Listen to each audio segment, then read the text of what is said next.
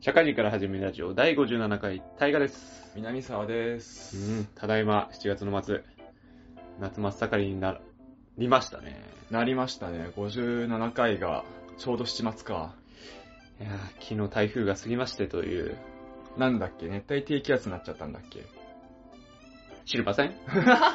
なんかめっちゃ早かったらしいよ。台風になってから台風が解体されるまで。えー、30時間ぐらいだって。いや、今回、いや、今日さ、天気予報どうなんだろうなって見たら、うんもう天気予報が追いついてなかったよね。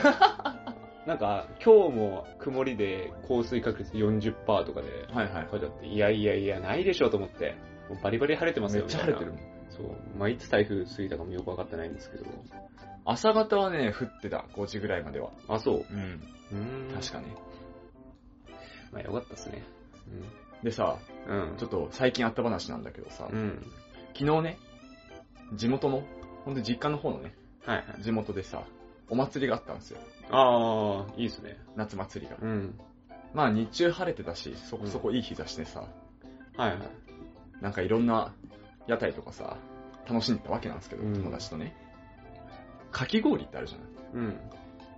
あれなんか噂で聞いた話なんだけどさ、はい。ブルーハワイだろうがメロンだろうがイチゴだろうがさ、うん。成分がほぼ一緒なんだって。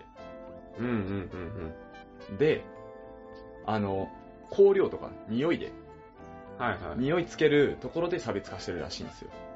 匂いすまあそうだろうね。それ以外は緒。一緒なんだって。エキス的なとこでしょそうそうそう。んだから、なんか果汁ゼロとかのかき氷シロップを、うん。鼻がちょっと詰まってる時とかにうん食べると、メロン味でもブルーハワイに感じれるみたいな。へえ、ああ、匂いでつけてるってことか。そうそうそう。い。匂い以外のところの差別がないんだって。うーん。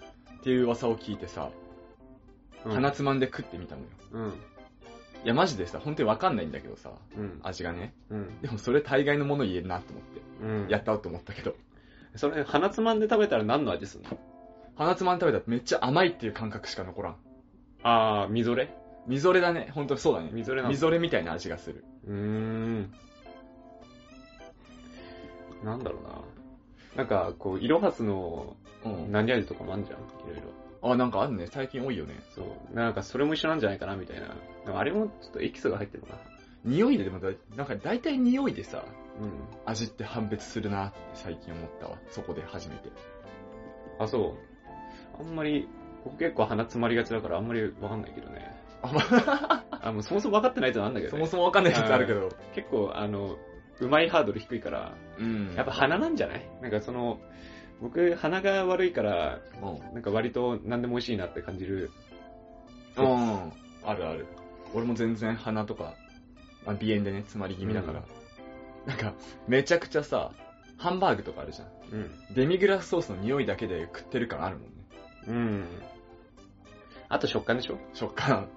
食感だよね。重重要なの。味ってなんか難しいよね。うん。それこそさ、なんだっけ、昔ちょっとさ、思ったことがあってさ、うん。旨味成分って一瞬流行ったじゃん。はいはいはい。なんか旨味ってものを感じるのは日本人だけだったりとかさ、うん。その日本の食事には旨味っていう成分があるよみたいだし？旨味って。だしとかそう、昆布だしとか？うん。みたいなんだけどさ、あの、甘い、辛い、酸っぱいとかはまあなんとなくわかるじ刺激だからね。ゃん。わかるじゃん。うん。旨味を感じる瞬間がわかんなすぎて、ああの、昆布だし飲んでさ、ー。うんこれ旨味成分出てんなって思わなすぎて、昆布の味するもんね。昆布だしするよね。普通にね。味だからね。あれわかる？大が旨味っていうのはどういう感じかとか。まあ、まあわかるよ。あ、わかんの？すげえな。うん。うまいものうまいって感じるもんね。そういうことだっけ？うまみだからね。旨味？うまみだからね。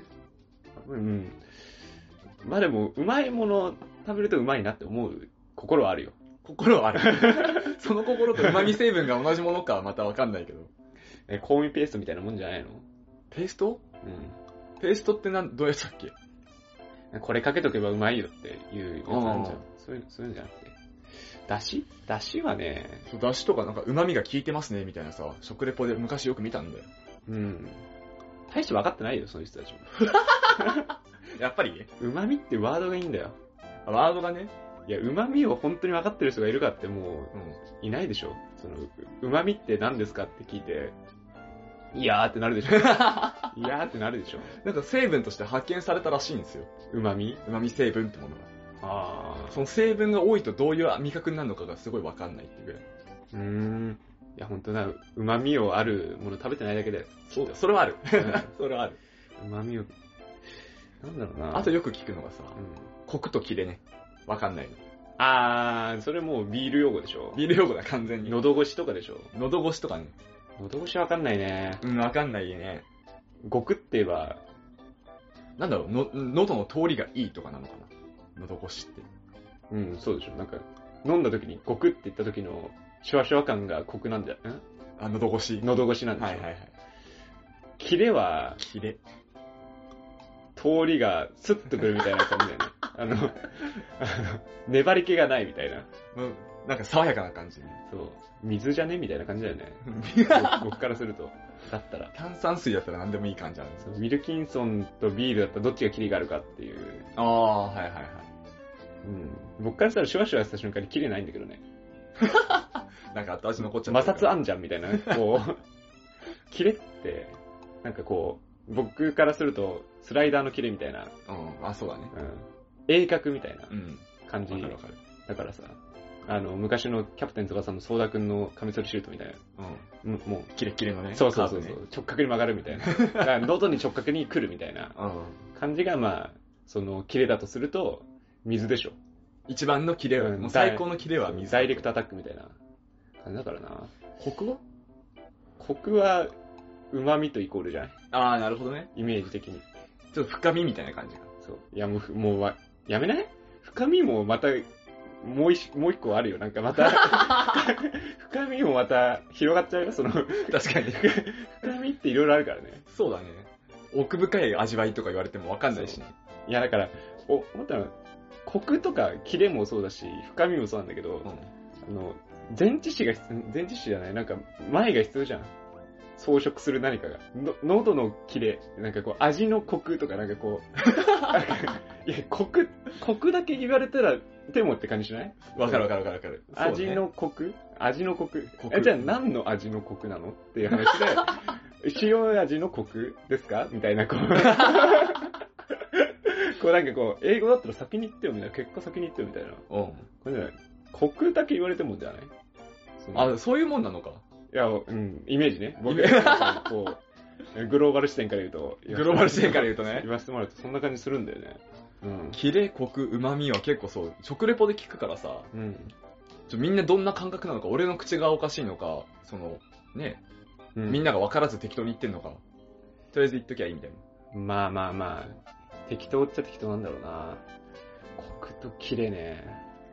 すごい分かんなさがあるわ。そうだよね。本当にいろいろ言ってから言ってほしいね、キレっていう言葉。シュートのキレなのか、うん。カーブのキレなのかみたいな。カットボールのキレ。おかしいもんね。いきなりそこの、日本人のよ悪いとこ出てるよ。キレってさ、そう今変化球のイメージあるじゃん。うん。なんかストレートもたまにキレって言わない？言うね。キレのあるストレートみたいな。言うね。お、それも分かんないわ。まあ、パワープロで言うベストマベストピッチの時でしょ？綺麗。リリースポイントが完璧だった時のやつね。そう。うん、回転力高いみたいな。ああ、そうか、回転率の話か。そう。野球で言うと。みたいな感じだと思うけどね。めっちゃ回転してるストレートはキレがあるのか。キレがある。それ分かる？そうか、そうだ。多分そうだわ。ナイキのマークもキレあるもんね。もうすごい鋭角だもんね。そう。切れてるわ、あれは。アディダスの3本線はここあるもんね。深みじゃないかな。まあ確かにね、あの、まあプーマのマークは旨味あるよね。難しそうだもんね、作るの。難しそうだよね。あの、水野とかもね、結構旨味ある。旨味ある、旨味あるね。ちょっとね、あそこの、ちょっとのズレが、いろいろ生じそうだもんねそうじそうだもんね。なんか動物かたどってるからさ。難しい。ちょっとずれただけで、あ、これプーマじゃないなこれプーマじゃねねえなってなるから。この、うん、そうだね。何なんだろうな、この話。こちらかったけど、まあまあそう、うん味覚の話ね、結構俺、音痴だからさ。じゃあちょっと、美味しいもの食べに行きましょう。一回、なんかめっちゃうまい料理食いに行きたいね。本本当に全然違うのかな、みたいな。当に。うん。もう、その話一切出さなそうだけどね、その場で。あ、美味しいな、つって。割ともう300円均一のとこで行ったって美味しいなと思うもんね。思うね。うん。サイゼリア美味しいもん。そう、サイゼリヤ美味しいし、うん。キュウリの進行美味しいなっていつも思うしね。いや、そんな感じですかね。はい。じゃあ今日はちょっと、えっ、と、僕の世界史で、えっ、と、春秋戦国時代進めていくんで、はいじ。ゃあ第2弾やっていきます。はい。お願いします。じゃあ本編です。はい、よろしくお願いします。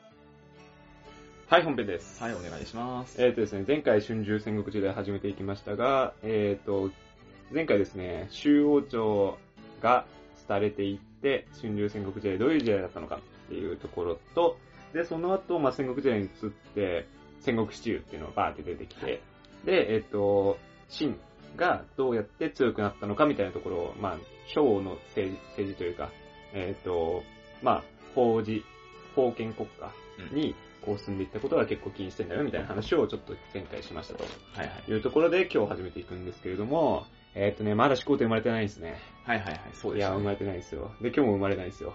今日も生まれない。まだ生まれない。今日も生まれないですね。はいはい。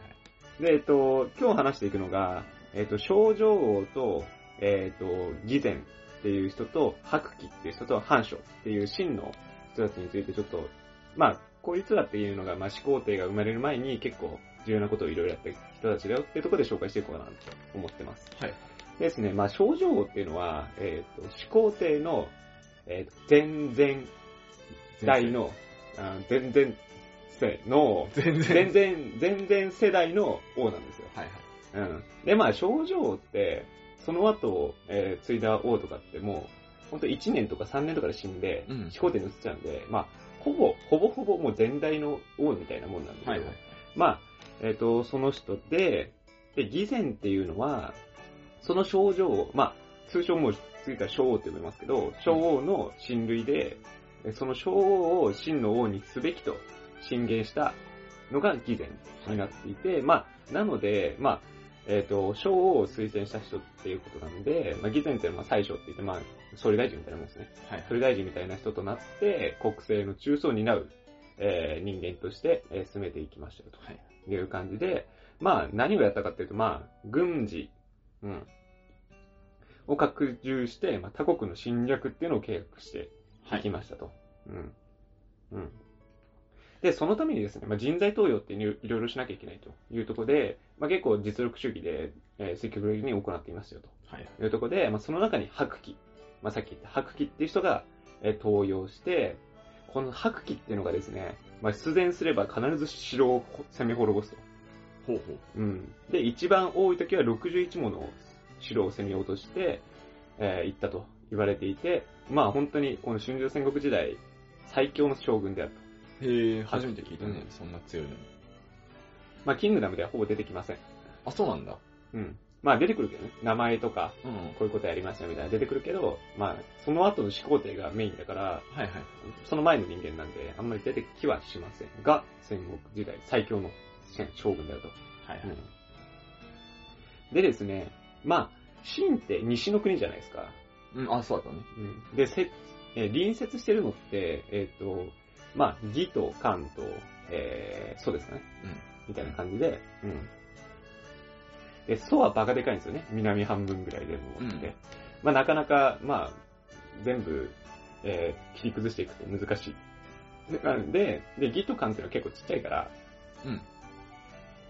義と漢にもうバリバリに攻めていきますね。はい。この白騎と義前のコンビで。っていうところでですね、うん。まあまあ強いんですよ。まあ、白騎なんつったらもう戦国最最強ですから、はい。もうバッタバッタと城を攻め滅ぼしてですね、えっ、と、国土、義と漢に関してはもう大きく割いていくわけですね。秦の方に。でですね、まあ、銀と漢はやばいですと。はい。やばいんで和睦しましょうと。なって秦と和睦をしますと。で、えーっとですね、えーその和睦後ですね、秦っていうのは南方の、えー大国の祖にもちょっと目を向けなきゃなみたいな感じになって、もう義前はですね、その祖の王様も、もう秦めちゃくちゃ強いですから、えー義を脅してですね、あ、宋を脅してですね、えー秦と同盟を組むようにしたんですね。で、もう秦の将王のえー娘をもう祖に送り込んで、まあ、めとらせて、えーまあ、屈服させる形で同盟しましたと。はい。えー、ってなった場合、もう南方の脅威ってなくなったんだよね。その、うん義と漢をこう攻めてる時って、もう若干祖に対して、もう攻められたら結構やばいなみたいなのがあって、ある一定数の兵をこう、あの、守らせてはいけいけないんだけど、その脅威ってのはあんまりなくなったから、うんもう義と漢もうまたボコングレしようと思って、はいはい。あの、また行っちゃいますよみたいな感じで、えっ、と、攻めていくのですね。はい。でですね、まあ、実はもう関と義に和睦をしてそ孫の方に目を向けたじゃないですか。はい。もう速攻でそこ破棄しました。で、はい。義と漢にまた攻めてきて、和睦って何なんだっていう 話なんだけどね。うん。で、まあ、総司令官はまあ白旗として、えー漢の、えー城をですね、何個か取って、えー義のし、えー義の城をもどんどん取っていって、まあ、ここで大小合わせて、大小の城を合わせて61もの城を取ったと。はいまあ、さっきのその、えー最強と言われる遊園ですね。うん。で、えっ、と、まあ、こうして他、他の立国ですね。まあ、清とか、まあ、長とか、いろいろあると思うんですけど、円とかね。えーそこら辺もえー比較した上で、まあ、圧倒的に成長してるのってもう秦なんですね。うんうんで、えっ、と、ここで、まあ、前回言った気はする。ですが、えー、義前は他国よりも秦の方が圧倒的に上位ですよっていうことを見せるために、えーまあ、この時、清って結構でかくなってきてて、清の。だから、その、皇帝を清、でうんうん、清帝を秦と称して、えっ、と、や、あの、権威を高めていったっていうのが、この頃ありました。うん。で、まあ、皇帝は清だな、つって、もう清帝は僕らだな、って言ってたんだけど、もう皇帝って名乗ってるのうぜえな、みたいな。まあまあまあ、うんあるでしょうよ。次こいつら一回叩く、叩くかみたいな。まあまあ、そうでしょうよ。心的にはね。うん。だから、えっと、じゃあ次秦に攻めるか、つって、趙と蘇と燕と、えー組んで、清へどんどん攻め込んでいきますよ、次ね。なった時、今、清はもう、同盟軍でバリバリ来られて、もう壊滅的なダメージを受けてですね、えー、もう、完全に権威が落ちていきます。はいはい。ってなった時にもう秦一強の時代になりますよね、というのが、えー、もう始皇帝からが生まれる前にありましたと。はいはい。うん。いや、もう、統一しちゃえばいいんじゃないって感じするけどね。そこまでいったらね。そう。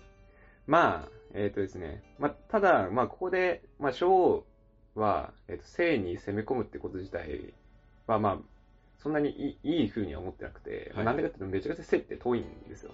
全然接してないし、一番東の土地だし、土地取ってどうすんねんみたいなうん。感じがあって、まあ、これを指揮した義前っていうのは結構こう、えー何みたいな？お前何みたいな？で、まあそう。ただ、まあ、成功したし、義前の権威ってどんどん高まってるし、うんまあ、なんかなっていうので、えーその頃、えっ、と、まあ、反書っていう、まあ、こいつも有能なんだけど、そいつもどんどん台頭してきてて、はい。あ、じゃあちょっと反書がいいなっつって、昭和は。うん。そう。だから、義前を、えっ、と、えー追放してですね、えっ、と、反書っていうのを、新しく、えっ、と、宰相として、えーやっていくというところで、もう義前の時代はもうここで終わっていくという感じになっています。まあ、こんな感じで、どんどん、うん、終わっちゃうんだよね、すぐ。その偽善はなんか反旗翻したりはしないんだ、追放されたけど。もう追放でだダメでしたね。もうその後別に何もないです。はいはい。議連に関して。で、えっと、まあ、反書も優秀でですね、まあ、新しい政治とか軍事っていうのをどんどん進めていくような形になっています。で、えっと、まあ、この反書がやった、まあ、有有名というか、あの、いいことで言うと、えっと、関と義にやっぱり、どうしてもやり行きたいと。うんどうしても攻めたい、みたいな感じがあるので、えっと、祖と長と縁と生とは同盟を結ぶことにしました。はいはい。まあ、えっ、と、だから遠い円とか正とか、えー長とかっていうのは、もう、えっ、と、政治的に同盟を組んでしまって、近いところをどんどん戦略、えー侵略していこうとはい。いう、えー策ですね。をやったことによって、まあ、これの名前は遠行近、遠行近行。はい遠い人には、えー交通のコースね、はいはい。交わって、えー近いところには攻めると。はい。いう策を、えーやっていきます。でですね、漢めっちゃ攻めますと。はい。で、えっと、ここでですね、まあ、漢っていうのは、蝶とも接してるんですよ、上の。うんうん。蝶とも接してるんで、えっ、と、漢の、えー漢は、えっ、と、えー上の長との接してる目に対して、えー屈服をした土地っていうのもあって、うん。もう長には長の土地っぽい感じになってるところにも、まあ、秦っていうのを攻め入っちゃったりとかしして、で、その時に、長っていうのはすごい将軍がいて、まあ、三大天っていう、なんかもはう、うん、方方針儀で言うと10点区みたいな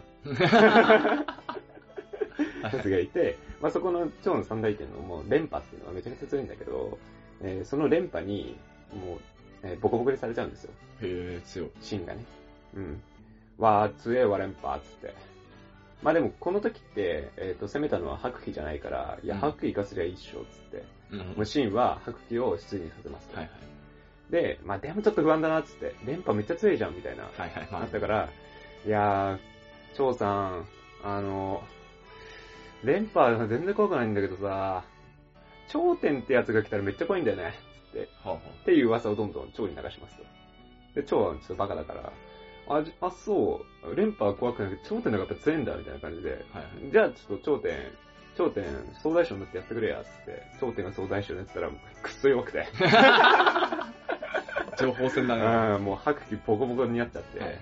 いやいやいや、つって。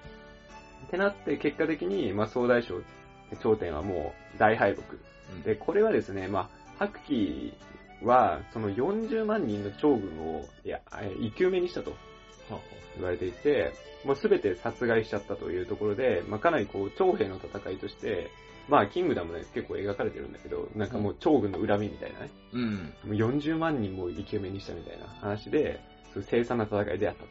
という感じで、えー、かなりでかい戦いとして言われていますと。まあ、こうやってですね、まあ国土を広げつつ、えーその間にもう州も滅亡してるんですね。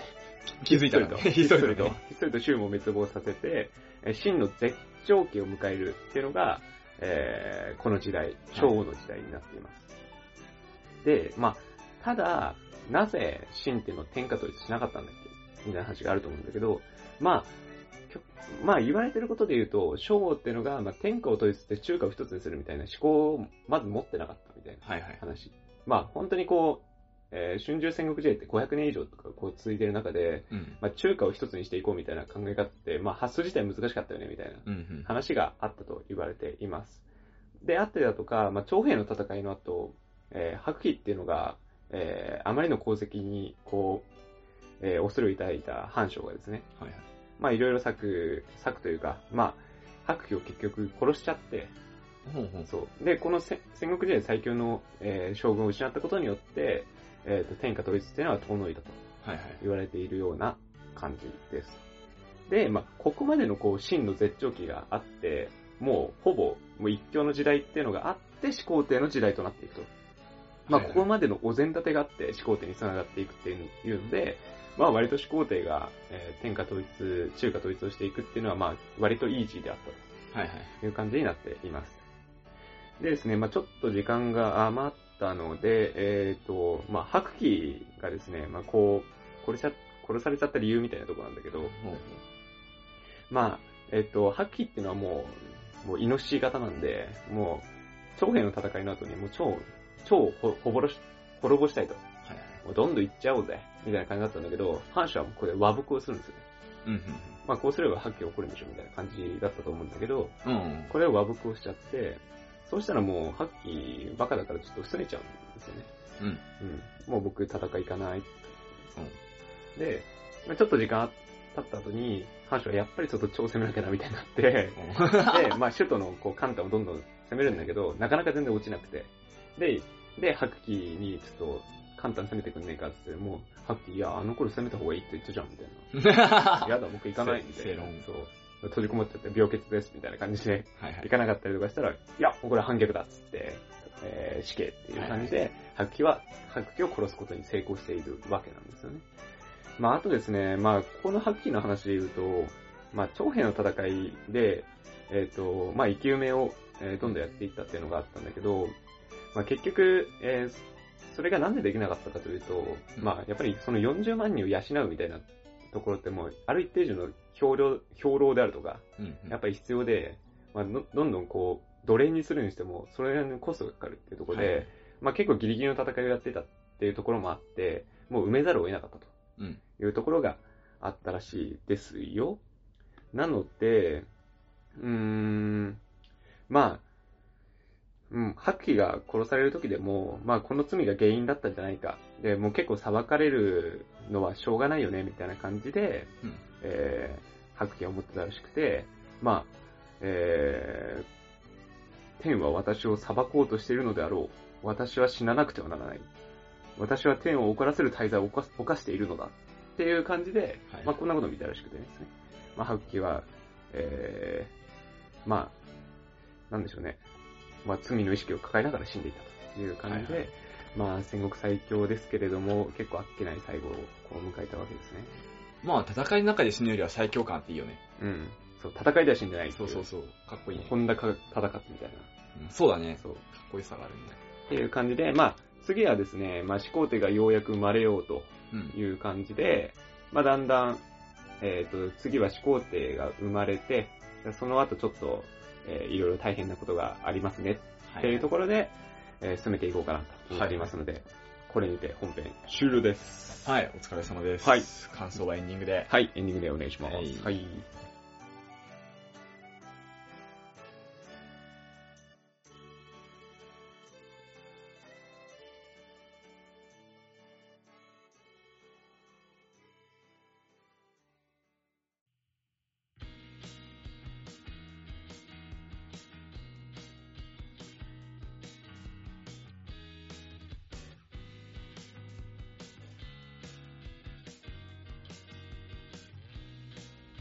エンディングでおす。疲れ様でした。はい。いやさ、うん。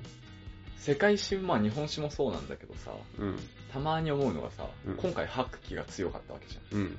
あいつがさ、あの、生とか見たらさ、うん。逆に生が統一してたんかね。いや、なんかそれは思っちゃうよね。でもなんかその、まあ、キングダムとか見てても思うけどさ、一人のショーの重みってどれぐらいあんだっけみたいな。うん。これは結構あって、白騎が強かったのかどうかってなんか微妙、微妙だよねって すごい思うよね。なんかそう書かれてるから、なんか、うん、そうなんだと思うけど、ショーの強さって何みたいな。ね、それすごい思う。戦いに行くわけじゃないじゃん。まあなんか戦いに行くんだけど、うん。その人が剣を振るって、なんか、ね、何百万人も殺しましたみたいなことってあるわけないじゃん。総司令官みたいな感じだもんね。そうそうそうそう。でも戦略の話なのかなっていう気もするよね。あの、フランス革命の時のジャンヌ・ダルクとかも俺思っちゃうんだよね。うん。いなかったら今フランスでどうなってんだろうな、みたいなとかさ。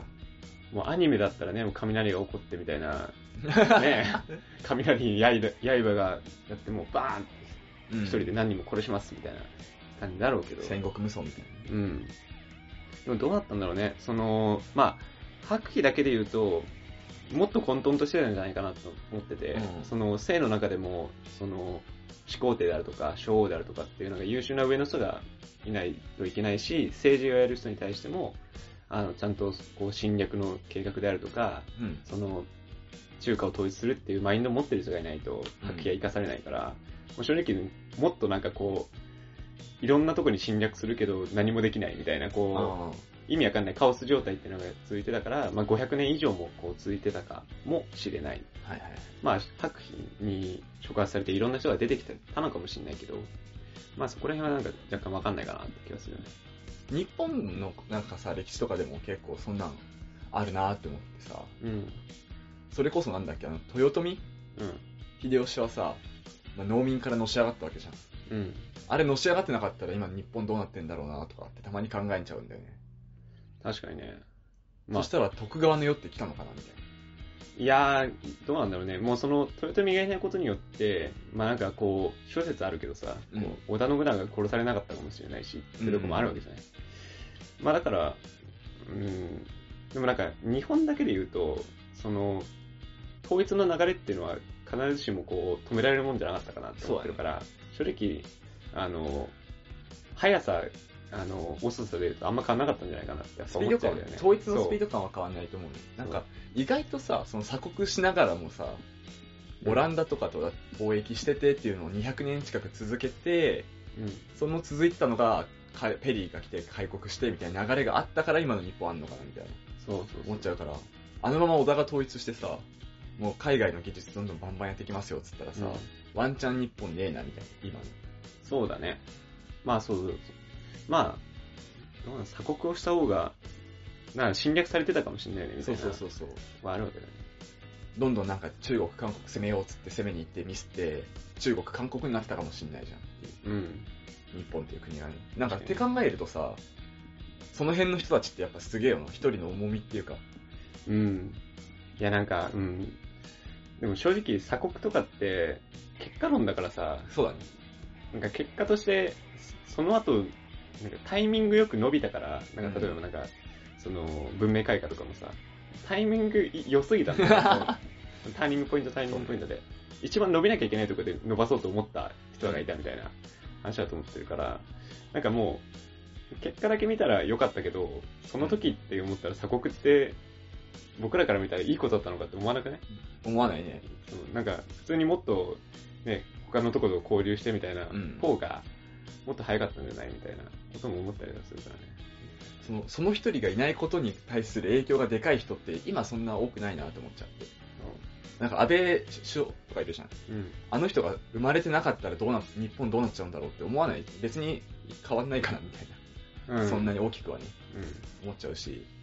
あの、ね、ドナルド・トランプさんとかが生まれてなかったらとか、うん。別に変わんないでしょ、そんなに、正うんうんうん直。うんうん。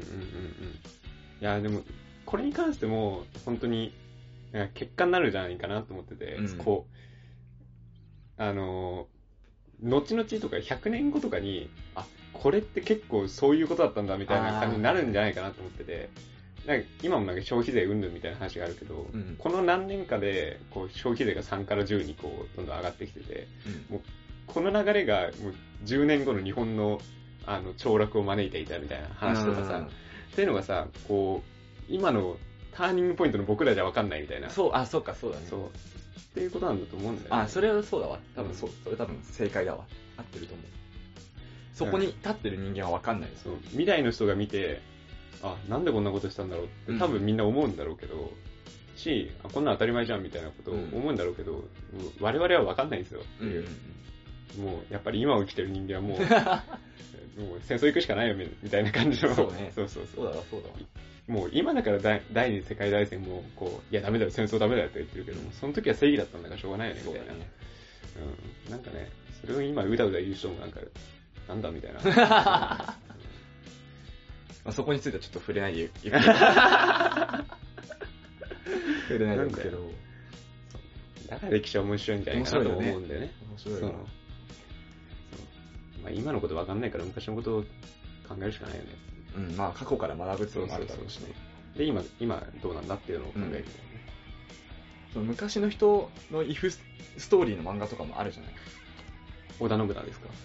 あーまあ、織田信長はわかんないけど、それこそさ、あの、この頃もし織田信長が暗殺されてなかったら日うん本どうなったのかみたいなさそうね、義経がモンゴル行った説みたいなね。あそうそうそうそうそう、まあ、そんなんね。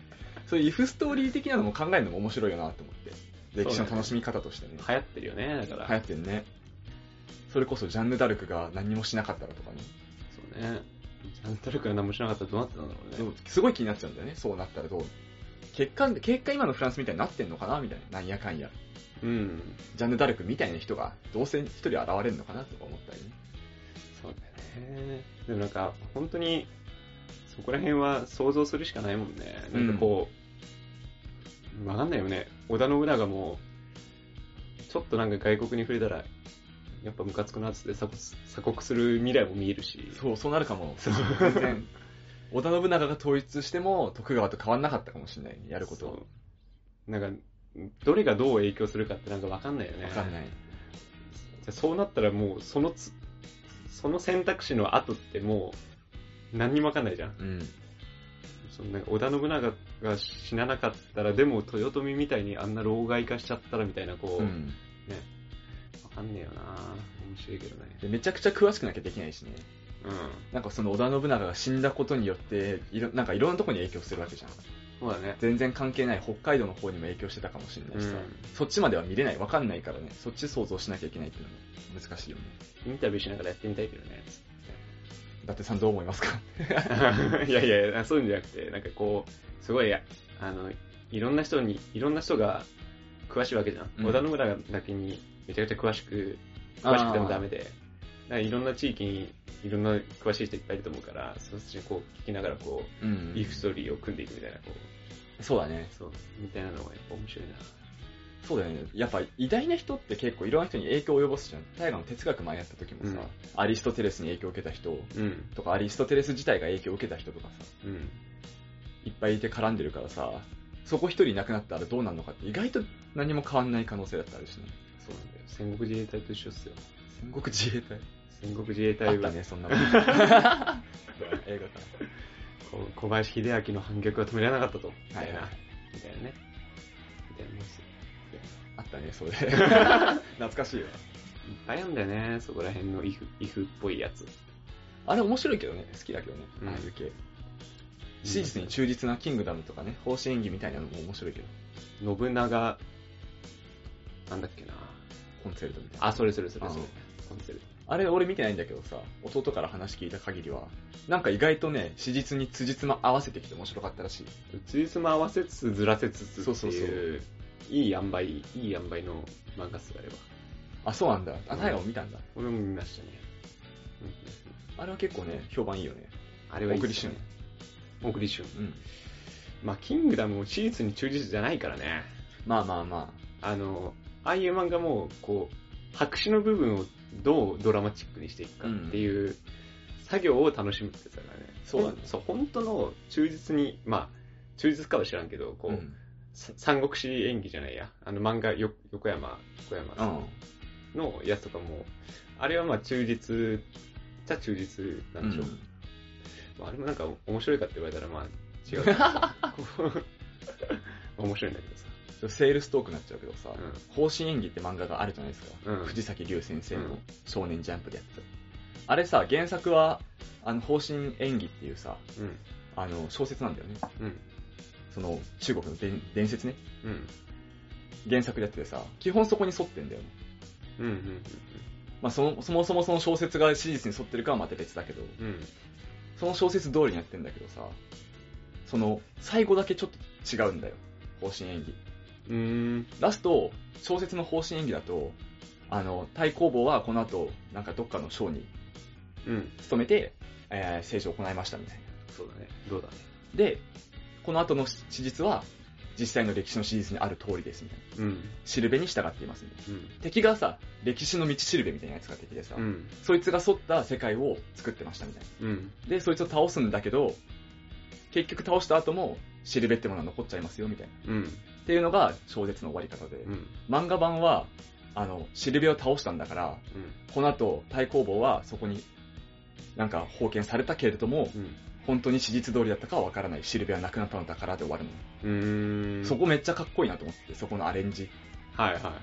もう作者のなんかね、アイデンティティじゃないけど、すげえ、そのアレンジ聞かせるのめっちゃかっこいいなっていうのがね、うん。セールスポイント。皆さん買ってください。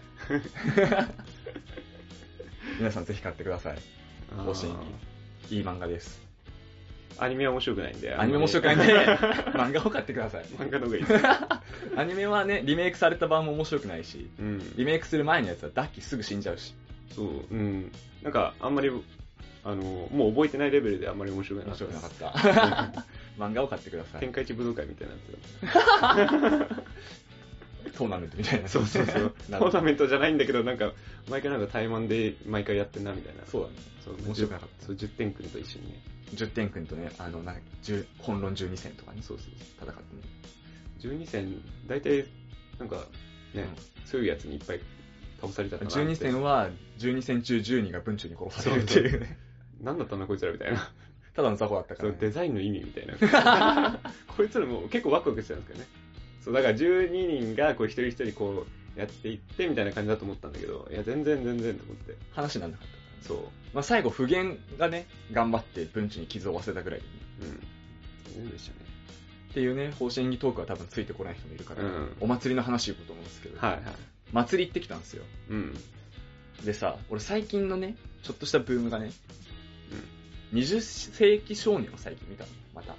映画の。ああ、映画のね。そうそうそう。はいあれさ、お面かぶってんだよ、みんな。うん。みんなっていうか、そう、友達がね、うん。お面かぶってさ、ケンジ君遊びましょうと。うん。あれのせいでさ、もう屋台にあるお面見てめっちゃ怖かったの。あ忍者ハットリくんのお面だったんだけどさ、20世紀少年では。ー。うん。で、ウルトラマンのお面とかもあってさ、いうん。やもうそれとはまた違ったプリキュアのお面とかが、まあ今はね、うん。あったりするのよ、ピカチュウとか。うん。もうそれでも怖かったわ。なんか、あー。恐怖を感じたわ。被ってる子供見て。やべえ、みたいな。ケンジ君、ケンジ君だっけ？ケンジ君遊びましょう。あれね。20世紀少年を思い出してね、ちょっと怖かったわ、お面が。みなみさんはマインクラフトの仮面をかぶってたじラインのアイコンねゃん。。そう。はいはい。お面怖くない？ちょっと。能面とかも怖いしさ。まあそうだよね。もう普通に、普通になんか人を判断する、大体顔で判断するのが顔がねえんだもんな。そうだよね。やっぱちょっと怖いよね。表情変わんないしね。笑み浮かべてるしね。そう 不気味な笑みを浮かべてるから。怖いよね。確かお面ちょっと怖くなったのとね、金魚すくいとかやったんだけどさ、に。うん。むずいわ。金魚すくいは。あ、バタバタするからあれ、やったことある？まああるような気はしなくもない。あ、覚えてない感じか。うんいや、俺思ったより難しかったわ。すげえすぐ破ける。思ったより？思ったより。なんか、上手い小学生とか言ってさ、うん。めっちゃ端っこの方はポイってあるじゃん。ああ、だからそこで持ち上げるみたいな話、そうそうそう。つい真ん中で捉えちゃうんだよ。ああ。でも300円ぐらいするよね、あれ。するするする。で、なんか、5匹まで釣ってよくて、うん。あ5匹まで釣っていいっていうか、何匹釣ってもいいんだけど、あげるのは5匹までだよ、みたいな。うん。とか、1匹も釣れなくても1匹はあげるよ、みたいな。いらないよね。いらないよね。今もらったらさ、水槽ねえんだよ、家に。単純になんか殺す身でしかないから、もらいたくないもんね。命を軽んじてるよ。うなんか、大阪の友達とかもいてさ、ん。うん。大阪の友達とか行くとさ、亀すくいみたいなのがあったりするんだって。ああ、何ですくんだろうね。何ですくうのかわかんないけど、亀とか、その、うなぎみたいなやつとか。掴むだろう。ね、えっと、ちょっと全然レギュレーションわかんないんだけどさ、金魚じゃないのもあるんだっていっぱい。世界の、世界の日本のお祭りには。うーん。なんか金魚以外見たことある？なんか珍しいのみたいな。まあよく、あるじゃん。スーパああ、まあそうねー、。スーパーボール、ヨーヨーヨーヨー。うん。あれぐらいじゃない？基本的に。そうだね、その3つぐらい東だよね東京で言うと。まあそうねあとあ僕もだから先々週ぐらい行ったんだけど、うん。三玉祭りってとこ行って、見たま。まあ靖国であるんだけど、靖国神社のとこに。いやもう東京の祭りは行けない。人が多い。人が多い。もうダメ。ね。本当にいろいろ楽しみたかったんだけどさ、うん。テンションだら下がっちゃったもんね。一人で行ったの？あ、いや、一人で行ったらテンション上がんないでしょ。何言ってんの？誰かと行ったの？誰かで行ったんだけど、あのもう本当に身動き取れないぐらいうん。屋台の周りがあって、もう並ぶの10分並びぐらいですかみたいな感じのはいはい。長蛇の列みたいになるともう買う気は起きないし、何もしないし、いやー、もう射的とかもやりたいなと思ったんだけどさ、ん。昔の、どうしてもなんかこう千葉の頃のさ、まあ、まあ、すごい広大な土地があって、うん。まあ、結構混んではいるけど、全然歩けるよねみたいな感じだったりとか、まあ割と分散して、人が分散して、割とすぐできるよねみたいなうん。感じがやっぱ懐かしすぎて、そうだね。楽しみ方がもう、なんか違うかなって思っちゃって。楽しみとストレスのバランスが崩れてるからね。そうそうそうガキの頃はもうその射的やる楽しみが強すぎてさ、うん。10分並びぐらいもうへでもなかったけどさ、うん。今もう射的そこまで10分並んでまで楽しむ気もねえよみたいな感じだからね。そう。なんかもう、そんなに人がいないんだったら、あ、やりたいかなって思うレベルなんだけど、人を押しのけてまでやりたいと思わない。もうああいう射的とかでも並ぶ云々の話じゃなくてさ、もう、周りがもうごちゃってなってる、もうどこが列かもわかんないし、ねもう、突き抜けたもん勝ちみたいな、うんなんかそこまでなんか、いや、もうやり、やりたいですみたいな感じで言うことじゃないな、みたいな。そうだねそう。そこはね、やっぱなんか空いてる祭り行きたいなって思っちゃったな。俺行ったの柏祭りやったんだよ。柏もあんま混んでるよね。まあまあ混んでるけど、まあその大河の行ってた祭りにはちょっと参加してないからわかんないけど、でも身動き取れたし、多分大河が行った方がやっぱでかいだろうし、まあね、東京は土地がないからね。そうだね。だって柏って確か、なんか大通りかなんか貸し切ってバーってあるやつ。そうそうそう。あの柏ね、うん駅からもう周辺ずっと全部貸し切ってやってるから、結構でかいんだね。あれだったら全然いけるなって感じするよね。あれ結構ね、楽しいんだけど、やっぱ町内会が出す、柏何丁目とかのさ、うん町内会が出すかき氷屋とかってさ、50円とかでしょそう、安いのよ。うん。そこはでも本当にめっちゃ混んでる。あ、そう。めっちゃ混んでる。もうみんな買いに行くもん、そこに。ああいうのがね、びっくりするよね。なんか、ちっちゃい頃も公園でやってたけど、うん。こう、自治体のやつは50円で、ちょっと離れたとこに、あの、テキヤがうん。あるわけで、あれは300円とかで、そうそうそうそうそう。お前らどう差別化してんだよと思って。600、6倍なんでもなんかお金持ちのこのさ、子供はなんか、いや、こっちがいいんだよとか言って、お前らさ、って思ってさ、変わんねえならもうシロップかけ放題だから、つって。いやもうさもう混ぜたら美味しくないでしょみたいな感じなんだけどさ。いや、あんな、もうボッタでしかないわ、と思って。ももうね、ガキの頃からでも結構みんなね、その町内会の方行こうぜみたいな。う、そう。まあ、今、ね今でこそ別にお金なんかどうでもいいから、逆に言うと雰囲気あるような敵行った方がいいかなと思っちゃうけどね。まあ、250円がそんな差じゃないからいいかと思って。うん。それをなんか10回ぐらい頼むんだったらさ、2500円になったらうわちょっとなってなるけど、うんまあ1回ぐらいだったらね、そんな食わんし、が、型抜けみたいすよ。型抜きね、やった？やった。あやった、し、なんか、最近型抜きをうちの会社でもなんかちょっとやってて、いいねうん。やったんだけど、あれ型抜きってさ、あれタイがやったことある？まあまあ、何回か。あれ食えんだよね、確か。食べる食べる。そうだよね。うん。失敗したら食うよね。クうん食べる。クッキーみたいな。クッキーじゃないけど、なんか、砂糖は飴、砂糖は飴でもないな。なん、なんつうのあれ？なんなん、あれも何なのかわかんないけどさ。口が乾燥するうん。やつ。パッサパサの、そう。パッサパサのラムネみたいなやつだよねあ、イメージとして。ま、そう、まずいカロリーメイトみたいなやつ。あれ最近の子供食わないのね。あ、そうなんだ。うん、捨てちゃってた、みんな。だったら200円とか一回しない ?100 円とか。100円とか200円とか。うんもったいないじゃんね。もったいない。けど、食う、まあ食ったからってね、200円になったかっていううね。ん、確かに美味しくないからね。そうそうそう。食う必要はないんだけど。型抜きやるとさ、ときめきメモリアルを思い出すんだよね。あ、そときめきメモリアル2かなんかで型抜きってミニゲームがあるんだよ。女の子と屋台行ってさ、型抜きやってみたいな。うんクリアしたら景品もらえる。うん。思い出してさ、それと同じようにやったんだよ。全然できないね、あれ。いや、型抜きむずいわ。え、成功しなかったね、一回も。成功しなかったね。ああ、まあ俺も人生で一回も成功したことないけどね。なんか一番簡単なのがイルカとか。ああ、イルカはね。そうそう、軽いカーブを描くじゃん。うん。めっちゃ簡単なんだよね。チューリップが出た時の絶望感異常だったからね。ちょいもうギザギザがなんかもいやう、無理。ギザギザはいいんだよ。首なんだよね。あー、ここか、細いとこか。首が0.1ミリぐらいしかないから、はいはいはいはい。てか、むしろ切れてんじゃないみたいな、こう。最初っからみたいな、ちょっと大丈夫みたいな感じだったりとかするから。ねあんなの無理だよねって思ったりとかね。俺絶望感あったのペンギンだったね。あー。足の元がさ、めっちゃ細かいギザギザあんのよ。はいはいはい。こんなん無理でしょ。まあちょっとね、あの、ちょっとでも歯が入ったらさ、うん。ゆうこれさ、歯が入ってるからダダメメーっ。てて。あの、クソムカつく。いや、あれはね、本当に、ヤクザの障害っすよ。敵やわね。うん。あれは良くない。面白いからね、お祭りあの雰囲気結構好きだからね。そうなんですよ。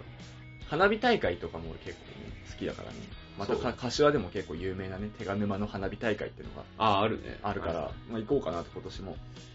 花火大、花火をだけを見に行くのはあんまね、僕あんま魅力じゃないけどね。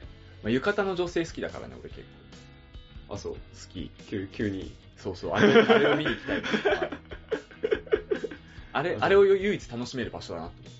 あー。まあまあ、僕も嫌いじゃないですよ。浴衣でね、髪の毛なんか上でまとめたりしてね。それがいいんだよね。そこで同意してくるの。うん。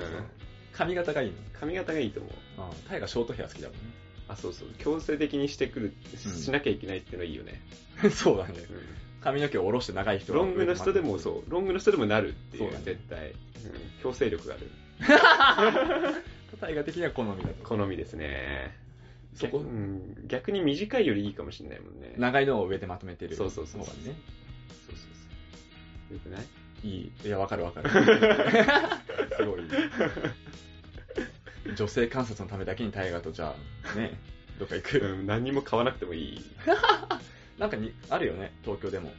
うん。すげえ有名なの。昨日隅田川があったかな。そうだよね、隅田川あったそう。あの、居酒屋でテレビ見てましたよ、僕は。隅田川の花火を。毎年隅田川の花火とその柏祭りって被るんだよね。あ、そうなんだ。多分7月の第何週って決まってるあーそうかそうかんなんかね、あれ、ひどいもんだなと思って、いろいろ、まあ番組が1時間ぐらいやってんのかな、うん隅田川のやつやってて、リプレイとか流して、これ誰が見んだろうと思って、リプレイって？そう、リプレイ、そんな瞬間なんかあるみたいな、ここの鼻の開きがみたいな、なんかいらないでしょとか。いや、タレントも大変ですよ、あんなのずっと見させられて。そうね、感想を述べなきゃいけないからね。穴場スポットとか探すとかいう番組よくあるもんね。うん隅田川とかだと。時間取りしてるサラリーマンを発見、インタビューしてみました。とかうん。なんか、そう、昨日なんか、その先輩のあの家にいて、で、なんか、その先輩のところ、屋上がうん開放されてて、鍵とか開いてるから、いつも行ってるんだけど、いや、なんか、これがベストスポットかって感じした。ああ、めっちゃ良かったと。うん。いや、あの、花火大会を想像してね、うん。花火大会ここで最高っすね、つったら、いや、そっちの方面一個もないんだよねって言われて、使えないと思ったんだけど。そうそう、なんか隅田川の方、なんかね、やっぱり、屋上、あいああいう空いてるような屋上って2階建てとかしかないから、うん他の高い高いところって開放されないじゃない？そうね。そうだから、もう周り高層マンションばっかだからさ、ある一定のあの方向しかないみたいな、うん。ないんだねってじゃあ、いとこが墨田区に住んでてさ。うん。高層マンションじゃない、14階建てのマンションの14階に住んでて、うんベランダから見えんのよ。それガキの頃はよく見てたけどね。なんかいいよね。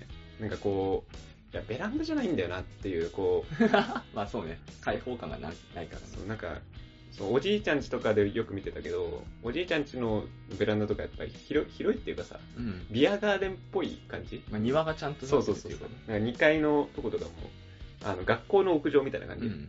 なってるとことかっていうね。はい、なんか椅子を並べてこう、あーみたいな。そうね。それぐらい合流したい。ちょっと高層マンションをすべてなぎ払わないとちょっと邪魔が多いから。そう。ダメだな、本当に。東京ダメだ。うん。引っ越そう。そうなんか本当に祭り行くなら地方っすよ。うん。東京じゃねねぶたでも行く？え。ねぶた？うねぶたいいですね。僕らだって二人で青森青森4日間くらい行ったでしょ。ん。行きましたね。うん二度と行かねえと思ったけど。土地勘あるからね。地元感すで に。ねぶたか、雪祭り？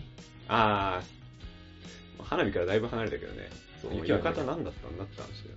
そう、浴衣見に行きたいんだよ。そうだよ。ねぶただわ。うん。ねぶたですよ。ねぶた行こう。ねぶたもどうなんだろうな。浴衣感ない、あんのかな？浴衣感ないね。浴衣じゃないのかもな。浴衣感ある祭りだってどこなんだろうね。いや、本当だから地元じゃない？あなんか僕、あ。うん。都内のこう、行きが、うん、言い方あれだけど、シティガールの浴衣好きじゃないんだよね。はいはいはい。わかりますよ。言いたいことはわかりますよ。うんいや、俺が好きか嫌いかは置いといて、うん言いたいことはわかるね。違うんだよな、みたいな。こううん。もっと地味な、うん。うん人、人、うん、好みじゃないんだよ。まあ、垢抜けてない感じのね、そうなんだよ感じがね。。もうねい。じらしいというかね。うん。うん。まあ、完全に性癖なんでやめましょう。じゃあ、大河の地元のね、祭りでも行きますか？まあ、あの、友人とかもそっちの方に引っ越してるんだから、行けるっていうのもあるよ。ああ、そうだね。確かに確かうんに。いつあるのか教えて。じゃあ、今度はい。っていう感じで、あ、もうやばいな、時間がやばいね。時間がやばい。えーっと、お便りを募集しております。はい。えーっと、アドレスは、シャカラジ199にアットマーク Gmail.com です。シャカラジは英語199には数字です。SYKRADI199 にアットマーク Gmail.com です。Twitter の DM でもお待ちしております。はい。じゃあ次は南さんの心理学ですので、よろしくお願いします。よろしくお願いします。はい、お相手はタイガと。南沢でした。